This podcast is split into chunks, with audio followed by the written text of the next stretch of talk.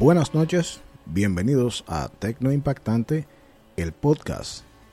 Hoy es martes 29 de junio del año 2021 y hoy vamos a estar hablando de un par de temas. El primero de ellos, la salida este año, eh, a finales de año, de Windows 11.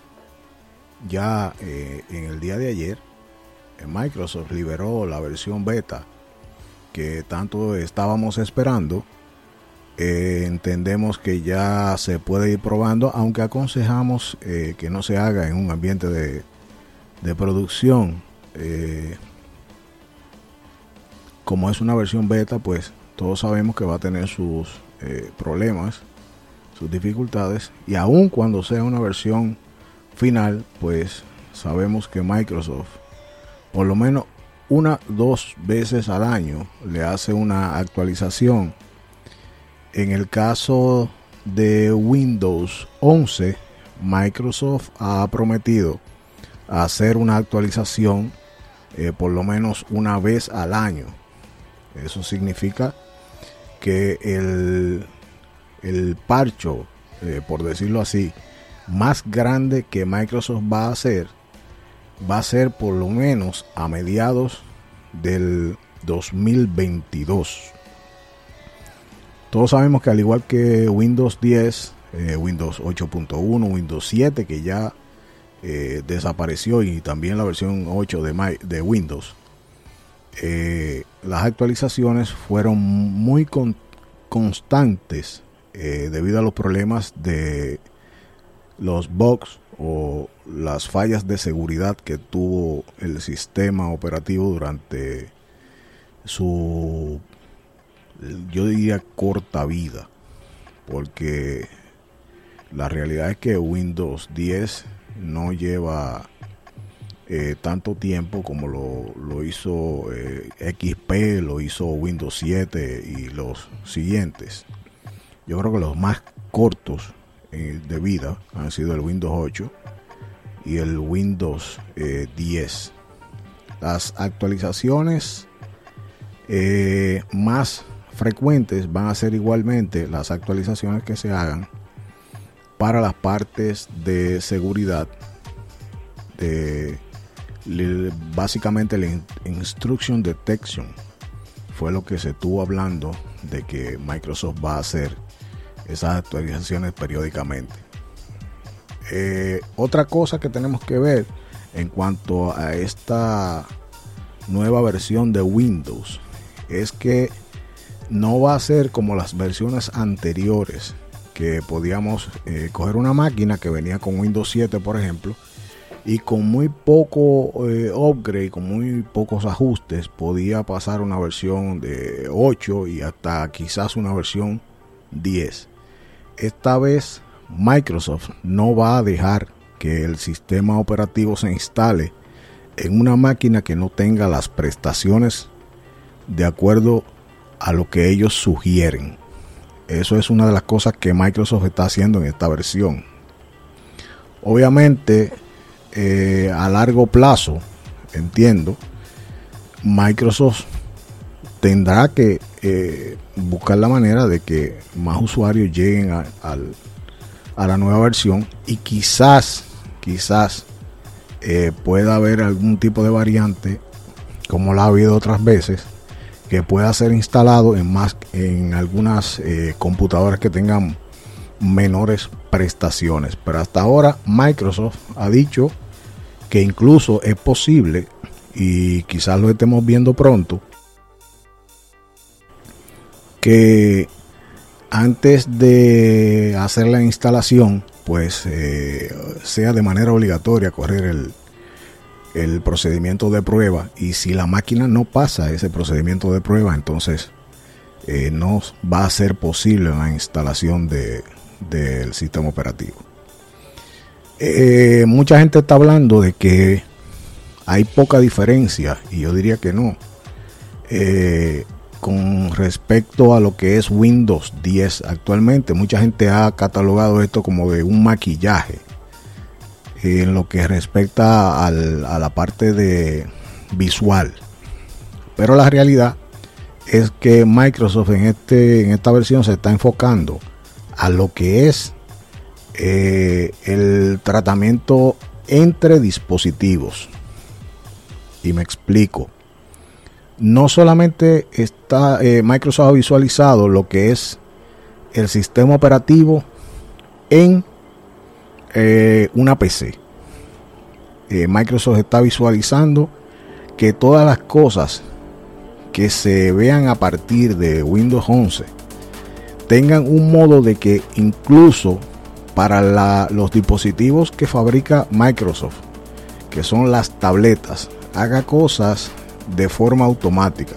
Como por ejemplo, al usted quitarle el teclado, se ajustarán automáticamente todos los iconos y los widgets de la pantalla para acomodarlo al, uso de lo que es una tableta.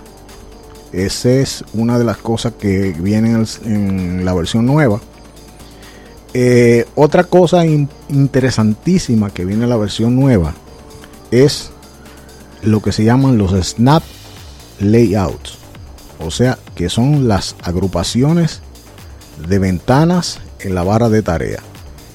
Y la división de pantallas, eh, no realmente como lo hizo Windows 10, sino que es de esta vez cuando usted ajuste o divida la pantalla esa división de pantalla que usted está haciendo la próxima vez que usted entre a, su desktop, usted va a tener la posibilidad cuando abre la aplicación automáticamente ya eh, de venir como quedó anteriormente. O sea, si usted dividió la pantalla para utilizar, vamos a suponer, eh, Word, por decirlo así, y usted la ajustó para la, mitad de la pantalla, cuando usted venga nuevamente, esa, esa aplicación ya va a venir ajustada a la mitad de la pantalla. Y si vino, según lo que dice Microsoft, si estaba acompañada por otra tarea referente a eso que usted estaba haciendo en Word, pues entonces ya la segunda aplicación también va a abrir como quedó. Muy interesante porque así, ¿verdad? Pues si estábamos haciendo una tarea como lo hacíamos antes y la máquina antes la dejábamos en un modo sleep, por decirlo así, pues va a venir ahora la aplicación de, de tal forma que cuando usted la abra viene ya como quedó. Muy bueno eso de los snap layouts. Otra cosa es que en el modo de tableta, por ejemplo, eh, va a funcionar todo lo de la tienda. Se va a ver de manera que usted no se va a dar cuenta, por decirlo así, de que usted está operando la tienda. Esa es una de las cosas que Microsoft ha dicho y que todos estamos esperando a ver qué es lo que quiere decir. Porque eh, una cosa es el trabajo de la tienda como tal y otra es que usted vea la tienda eh, como si fuera una aplicación. Y eso es lo que más o menos han dejado entrever. El modo de tableta, muy interesante. Otra de las cosas que ya vienen dentro de el sistema operativo ya de por sí es lo de las llamadas utilizando Teams. Ya Teams va a venir incluido dentro de lo que es Windows 11. O sea que usted no va a tener que descargar Teams como lo hace ahora y ya es gratuito. Anteriormente eh, Teams estuvo en lo que eran los planes E1, E3, por decirlo así, de Office 365. Ahora ya Teams vendrá gratis y usted lo podrá utilizar eh, aunque no tenga una suscripción de Microsoft. Estamos seguros que con estas cositas, pues nos va a ayudar bastante eh, en lo que nosotros hacemos el día a día. cosas que van a desaparecer y que no van a estar ya disponibles para trabajarse es por ejemplo Skype. Ya Skype desaparece por completo. Y tengo entendido que Skype desaparece ya, comienza a desaparecer desde ahora, desde julio de este año, ya comienza la desaparición de Skype. Otra cosa adicional es que Microsoft le quitará el soporte a Windows 10 para el 2025. Ya en el 2025 no se podrá utilizar Windows 10. Por lo menos en ese sentido, Microsoft nos deja un espacio de tiempo suficiente de alrededor de cuatro años para que podamos seguir utilizando las computadoras que no puedan actualizarse a Windows 11. ¿Ok? O sea que es un, por ese lado estamos bien. Las multitareas. Casi todo el mundo eh, veía las ventanas como multitareas. Realmente las multitareas ahora mismo, eh, como las va a tratar Windows en su versión 11, eh, puede ser como dije anteriormente, con la agrupación de las ventanas y la utilización de varios de desktop. Los desktop. Eh, usted va a tener la posibilidad de tener un desktop para su trabajo. Va a tener la posibilidad de tener un desktop para su eh, quehacer personal.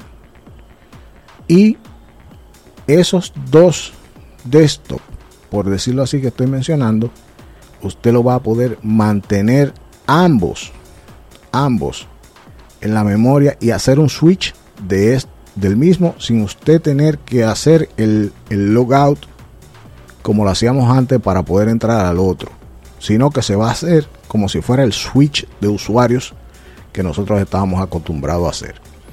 Interesantísimas las eh, nuevas las nuevas opciones que trae eh, Microsoft en su sistema operativo Windows 11. Eh, como dije anteriormente, el ciclo hasta el 2025, así es que estamos seguros de que podamos utilizar las computadoras que no hagan upgrade hasta junio del 2025. Lo que no asegura Microsoft, y es lo que quiero dejar bien claro, si las actualizaciones dos veces al año se van a seguir dando tanto en Windows 10 como en Windows 11. Windows 11 ya mencionaron que una vez al año, pero Windows 10 ya eh, las actualizaciones no serán dos veces al año como nos, nos tenían acostumbrado hasta el momento. Eso es con lo que respecta a Windows 11. El otro tema que queríamos conversar en el día de hoy es sobre las eh, sobre los softwares de videollamadas. No sé si, si se habrán dado cuenta que desde la semana pasada o la semana de arriba, si más no recuerdo, ya eh, por la guerra, y digo guerra, eh, una guerra eh, bien sutil, que mucha gente quizás a veces no se da cuenta, por la guerra que hay entre los proveedores de software como Microsoft y Google, ha habido en Google un cambio bien grande y es que el Workspace, que antes era completamente por suscripción, ya dejó de ser completo eh, para aquel que paga. O sea, y me explico. O sea, ahora usted tiene la posibilidad de utilizar cosas del Workspace como son el Google Document, el presentation y todo ese tipo de cosas, lo puede utilizar gratis, siempre y cuando usted tenga una cuenta de Gmail. Lo único que necesita es tener Gmail y usted tendrá gratuito ya el Workspace. De hecho, el logo de Gmail cambió. Si usted eh, no sé si se dio cuenta que ya ese logo no era con la G famosa aquella, sino que ahora comienza y se ve como si fuera una M eh, animada. Y ese es el, eh, o una W, mejor dicho, animada. Ese es el logo de Workspace. Así es que tenemos gratis todo lo que eh, el usuario promedio utiliza dentro de lo que era Workspace. La otra, la que se queda como suscripción, es la parte de Workspace que utilizan las empresas, donde pueden hacer eh, recuperación de los datos que se han borrado, pueden hacer protección de esos datos y puede ponerse también las cuotas a los usuarios de las cuentas corporativas. Esa parte se queda para lo que es empresa. Eh, todo esto ha surgido por la, la demanda que han tenido, por ejemplo, cosas como son los software de videollamadas que se han integrado en los software de escritorio. Y estamos hablando, por ejemplo, de Teams de Microsoft, que es parte de lo que es Office 365. Estamos hablando de Meet, que ahora está eh, como parte ya del Workspace de, de Google. Eh, y que son lo que, lo que, los que tienen ahora mismo la, la batalla por el primer lugar. En un momento Zoom fue la aplicación que más era consumida eh, durante el tiempo de la pandemia, porque en un momento puso el que los usuarios pudieran tener ilimitado la cantidad de tiempo que la utilizaban para sus conferencias o sus conversaciones con sus familiares. Eso desapareció y ahora pues eh, se ha quedado entre Microsoft y Google la mayor utilización de lo que es eh, el software de la videollamada. Eh, consideramos que es ciertamente el componente clave de Microsoft ha sido eh, Teams, ya que el mismo ha sido tan utilizado que hasta ha llegado a las escuelas.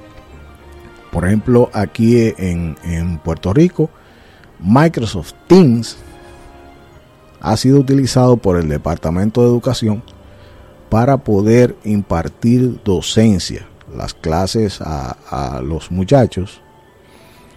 Eh, y toda la plataforma fue montada sobre, sobre Microsoft con Teams.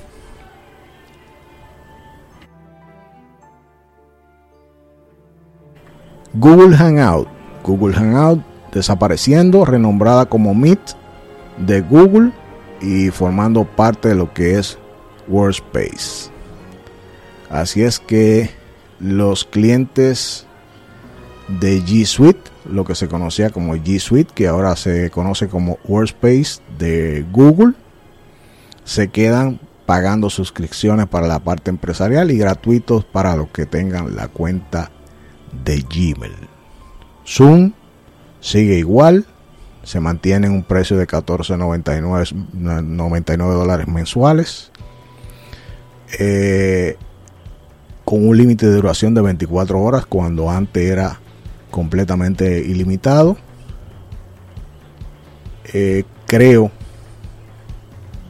o no más bien creo, estoy seguro de que con este cambio que ha hecho eh, Google pues le va a restar eh, considerablemente a Zoom lo que es la cantidad de, usuarios que tiene ahora mismo. Bueno, hasta aquí este corto espacio del día de hoy de Tecno Impactante. Esperamos para la próxima eh, el próximo episodio pues poder contar con alguno de los eh, de las personas que proveen soporte técnico en el área de Microsoft. Ya estamos haciendo las gestiones para tenerlo como invitado. Así es que esperamos tener el, favor de ustedes de nuevo el jueves. Eh, vamos a comenzar como siempre a las 8 de la noche por aquí por Spreaker en vivo y en diferido a través de cualquiera de las plataformas favoritas de podcast de ustedes. Hasta aquí nuestro podcast de esta noche. Esperamos que haya sido de su agrado. Y nos vemos el jueves a las 8 de la noche por aquí por Spreaker. Bendiciones.